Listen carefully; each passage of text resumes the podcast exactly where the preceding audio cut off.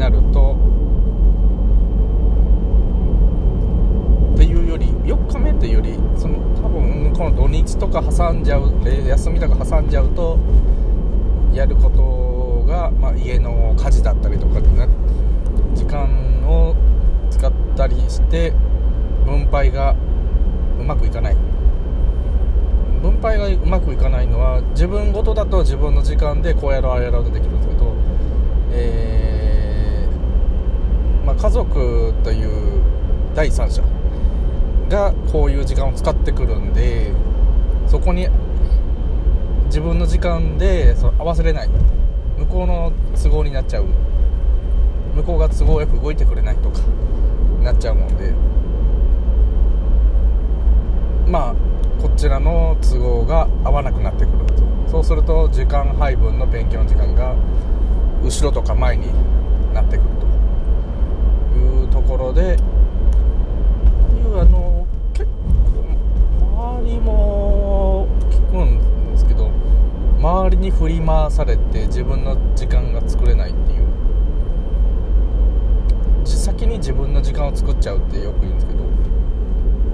そうすると1日24時間のうちで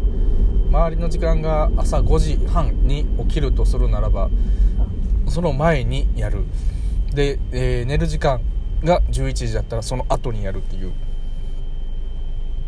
じゃああとはその隙間でやっていくっていう風になってくると。いうことなんですよね。集中して時間をかけて勉強するっていうもうやり方が無理。なのでどうしようかなということでやっぱそういう隙間時間に端的に勉強ができる方法が望ましいのかなと思います。でこういう資格勉強はもう反復練習しかやり方が分かんないんであとはそういう忘れた時に思い出す方法とかもや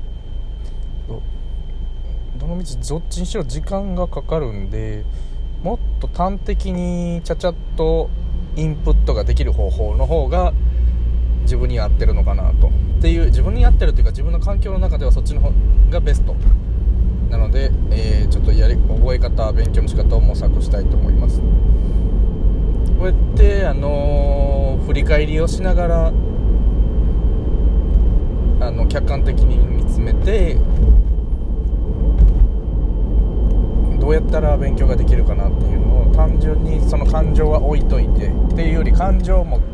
感じながらどうやったらうまくいくかなっていうのを感じながらやっていくとこうやって次はああしてみようこうしてみようと、まあ、進めるんじゃないかなと思いました、まあ、あとはちょっと番外ですけど今日はあの、まあ、リフォーム営業してる中でもう相見つみ相見積もり4社目。すごいなってよう頑張ってそこまで取ったなみたいな。見事に皆さんバラバラというどうなってんだこの工事はっていう。お客さんもどうなってんのかなっていう。こっちも聞きたいっていう。どこの業者はどこまでやるつもりなんだっていう。同じ内容の見積もりから相見積もりしてるのに。っていう状況でまあ2社目が下がって3社目がなぜか上がるみたいな。でうちはここまでするんですよとか言い出すという、うん、まあ切り返しとしてはその方法がベストなのかなという、うん、そもそもリフォームしたいって何で始まったのかなっていうところって誰か聞いてくれたのかなと思ったら誰も聞いてくれてないという。おいよもう皆さん他の業者さんはどうしてんのっていう。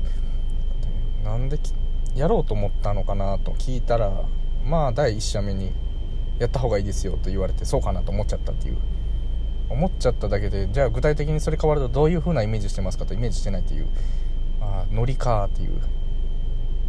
状況で。まあそれも大事なんですけど。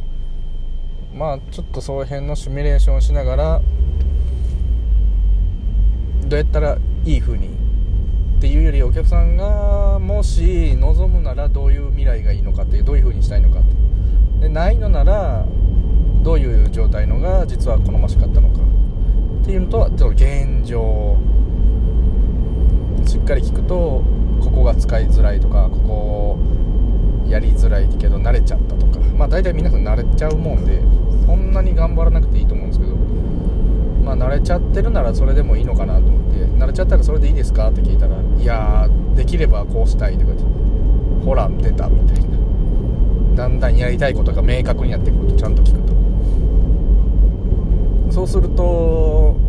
業者いろんな業者でここは合ってるけどここは違うねとか。ここよりここを足した方がいいんじゃないか。ここ引いた方がいいんじゃないかって言ったらもう見積もりがめちゃくちゃになって結局どこが安いんだみたいなオチになっちゃったという。まあ安い高いで見ちゃうともうそうだろうなと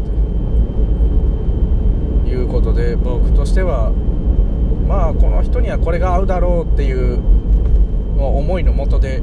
作らせてもらうんで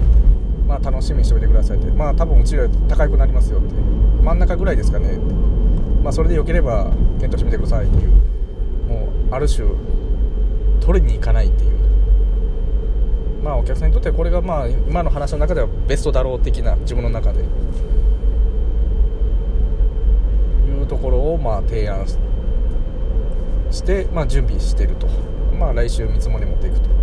まあまあな金額になるんで。そういうふうにその多分個人で安くしたろうっていうのとただただ取り替えてとお客さんの話を聞いてこれ付け足した方がいいこれ削った方がいいとか、まあ、話を上でお互いまあ切磋琢磨していいものを作り上げましょうというスタンスでやるのか、まあ、こっちのスタンスでまあお値打ちがいいもので高価なものを販売していく方法がいいのか、まあ、どれも正解だと思うんで、まあ、自分が何を売りたいかっていうのを、まあ、はっきりしてると、まあ、イラッとしない。そんなもんですねって。どっちでもいいですよって。今月の売り上げやばいなとかはまあさておいて。まあ自分は件数こなすんでなんだかんだで売り上げは達成していくんであんまり関係ないんですけど件数が少ない時は件数を上げていくんで件数上げれる方法を分かっとるんでまあ走るだけっていう。件数を上げれる方法が分かってない人は一件一件大事にするやり方をしないと売り上げが達成できないっていう。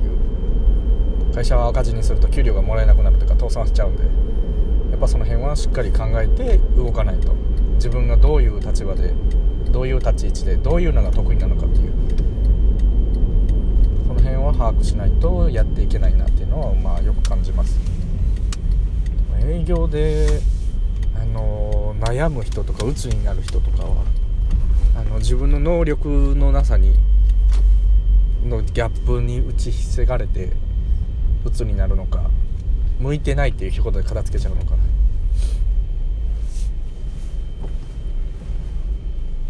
まあ向いてる向いてないって営業ではあるっちゃあるんですけどただただ単純に声かけていくっていうだけならある種誰でもできるっていうそこに感情を入れるもんでああでもないこうでもないとかなんかうざこいなとか思っちゃうんでその辺が難しいのかなと思いました。参考になればと思います。